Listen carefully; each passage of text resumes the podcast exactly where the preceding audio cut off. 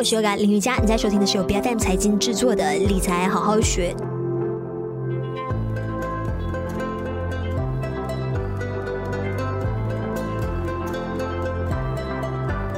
长辈会告诉你多子多福，生多一个孩子是好事。但是现在人呢，总觉得养一个小孩就相当于再供一辆法拉利。理财其实就是理生活，但是婚后财务要怎么理呢？呃，家庭的财务又该怎么理？当然离不开减少的浪费，还有就是夫妻两人呢，一定要尽可能保持公开透明，这些都是成功的要诀。但是具体的落实还有执行的部分，像是如何提高家庭财富的一个效能，并且最大限度的去满足到。个人还有包括家庭所需要的开销啊，今天我们要请教专业的财务规划师 Kate 黄杰一，你好，嗨，你好，Yoga，大家好。是因为我已经来到了这个组建家庭的年龄，然后身边人呢，其实 哇，如果快的话，其实都已经有第二个小孩了。那其实我们就想要。嗯，听听看专家是怎么样去帮我们做分析的。像是如果说双薪家庭啊，在马来西亚年收入是不超过二十四万的话，这两个人加起来不超过二十四万，其实该如何在自己的收入范围以内呢，制定出一个合理的预算，并且同时的可以实现到接下来长期的一个家庭的理财目标的。嗯，那首先要聊到这个怎么做分配之前呢，我还是强烈的建议哦，在婚前我们应该已经有这做好这个沟通了哈。我发现许多呃线下的这些年轻要结婚的，可能很多都没有在啊在结婚之前呢了解自己本身结呃婚姻里面你们想要达成什么样的目标，是不是一致的，理念是否一样这样子，所以刚。我们啊有讨论的这个这一块东西呢，我们才能够更好的在这个啊预算方面做这个分配，我是觉得比较好吧。那我们要讨论的应该有什么呢？就是要有呃各自的收入吧，还有家庭里面所要的开支，这个储蓄的金额需要多少呀？啊，还有各自的责任。我觉得这个是也是非常重要的，不是在金钱方面哦，甚至小到是家务要由谁做，我觉得也是一个非常好的啊需要去讨论的。然后债务还有现金流这些，我们都必须要清楚的知道啊，在啊进入婚姻之前。那刚才你你所啊问的这个问题呢，就是说如果今天大家双方的这个收入还没有到这个二十四万吧，每一年的，应该要如何做出这个规划？呃，我相信。嗯，都是不论你今天的收入是多少了，我相信也是由这个有一个简单的这个分配法，这个是由我一直都是如此的为我的客户做咨询的时候，我为他们所讲，因为越简单你会越容易去分配，然后也越容易的明白了哈。所以我通常呢都会建议我的客户在我们的这个嗯支出这家庭里面，你们可以拿出多少的来是成为家庭的这个金额呢？我们再以分配。比如说，不论是家庭的，我觉得个人也是可以以这种分配法来做准则的哈。然后，首先第一个是肯定是保险啊，因为我觉得保险在任何一个时候都是必须非常重要的。那十趴、十趴、十八千，我们可以用在保险。保险我所说的这里保险呢，而不是不是。就是只是保障型的这种保险，比如说人寿呀，呃，这个呃疾病啊、医药卡这一种哈，那范围就是在你的总收入里面的十趴，我觉得是非常足够的哈，就要看你的比例有有些什么。啊，然后因为我有很多客户呢，之后说哦，我只是供保险供了四千块一个月，就是蛮高的，属于、嗯、那可能他把一些储蓄保单，然后是投资保单也把它加进去，所以那个金额是非常大的。但我现在款式呢是保障型的这些保障，保障型的保险才是比较重要的哈、嗯，是是暂时啊哈，OK，然后来到了接接下来就是三十趴，三十趴就是你的。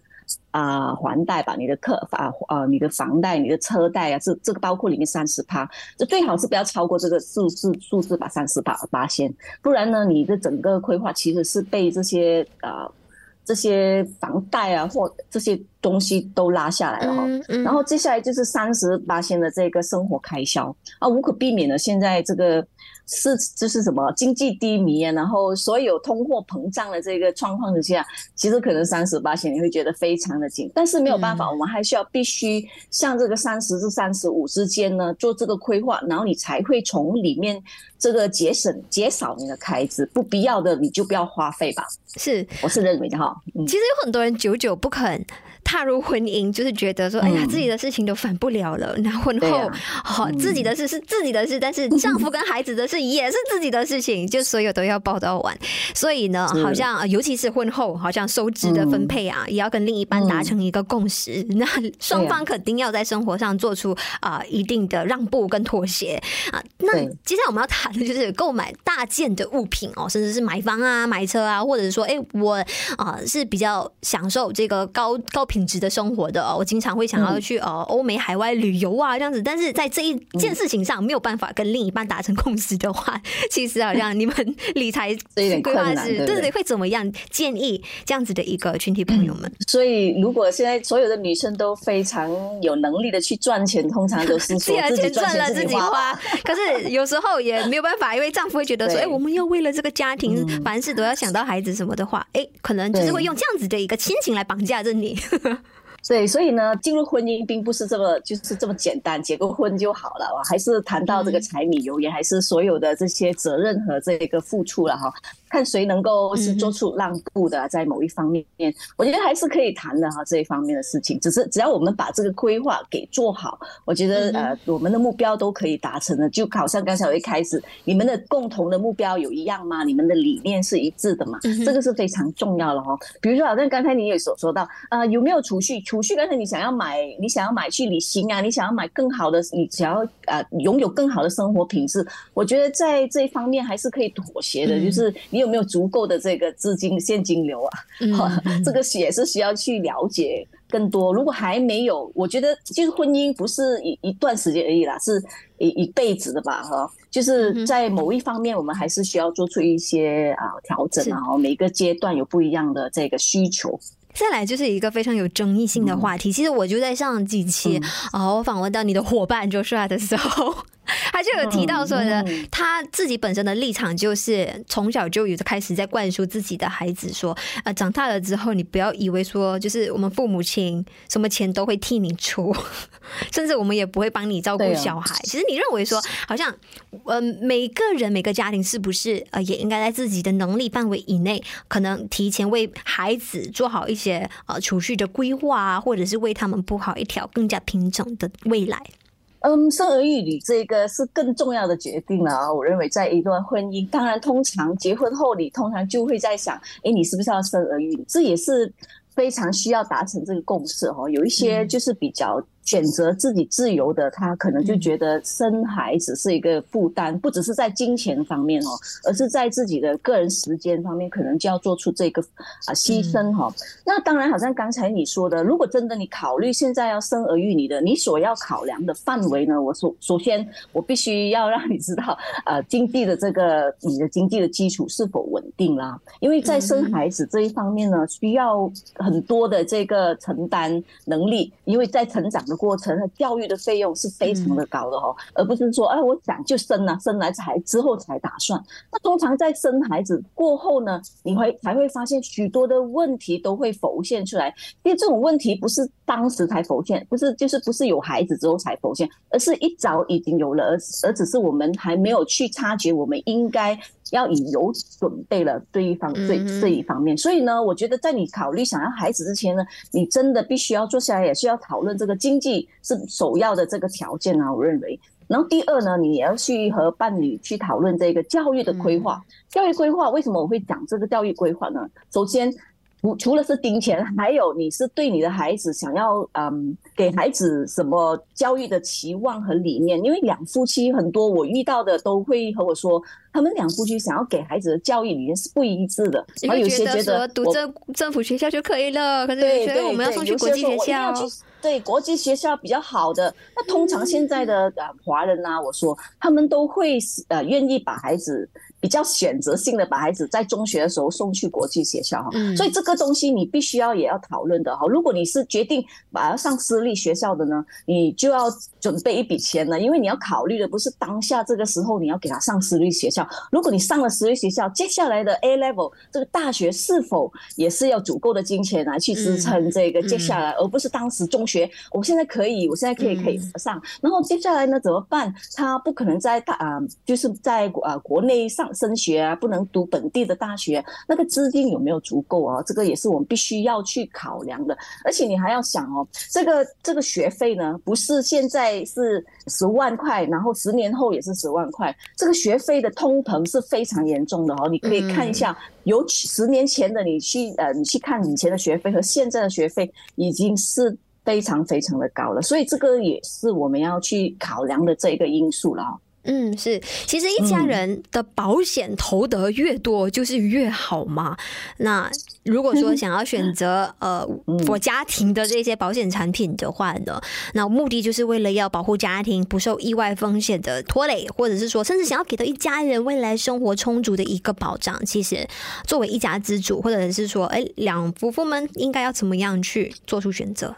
嗯，保险对，保险是越多越好。你的意思是说越多越高保费越好吗？还是越高保费然后买的不同的品种啊，嗯、越多的话就感觉好像都很有保障。但事实上是这样吗？还是有 带来什么样的一些迷思在里头？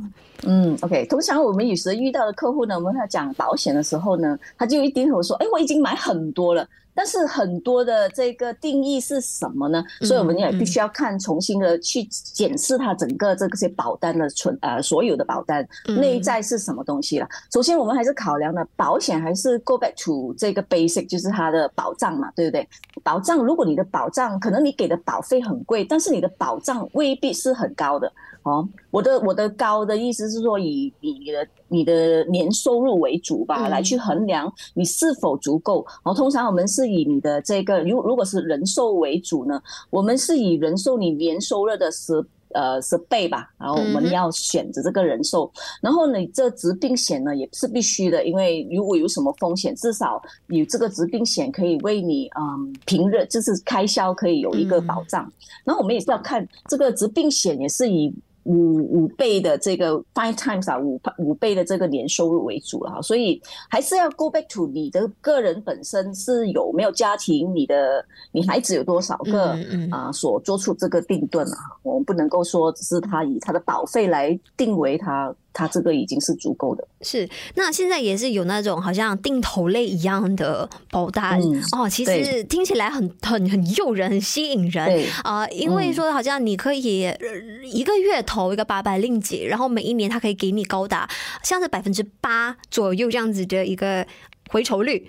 嗯，那你认为说，如果想要为自己的家庭资产有效进行增值的话呢，其实可以考虑这样子的一个选项吗？还是啊，你有什么样的一些建议给大家？嗯，刚才你所说的这些呃，应该是保险里面的这些嗯储蓄投资保单吧，就是它给你一个年利率，但是呢，它是必须要。多少年后它才是属于啊这个呃？现在他们有缩短的一个投资的周期，好像是说啊，你定投，然后呢呃等嗯嗯对，其实这个是大家还可以算是等得来的一个时间周期。那我们讲就我们再重新开始讲吧。那这种这种啊保险呢，我是非常建议的，因为。嗯，在这个你是如果是想要做给孩子的投资，这个教育基金或者是你的退休金呢？因为它是长时间的嘛。比如说现在你的孩子才刚出世吧，然后你需要用到这一笔的教育基金，应该要二十年后的事情吧？那你做这种啊储蓄投资保单呢？第一，它是有这个资金的增长、利率的增长哈。然后第二呢，它是有保障的。比如说在这个你这个嗯。还这个储蓄的这个年期里面，突然发生什么意外，至少它是可以有一个保障，让你这个保单可以继续的走下去。那至少呃，在得到这个保障，你不至于啊，在发生事情的时候，你这个保障不能够成立。就是说，你这个目标是一定可能够达成的哈。所以只是时间上的呃问题。如果你是要想做短期的投资呢，我并不建议如此的这种保单，因为在短期里面拿回是嗯。不保不不不这么保值吧？嗯，是我相信好多人有了家庭之后，当然就是希望说一家人可以过得非常的富裕，生活非常的优渥。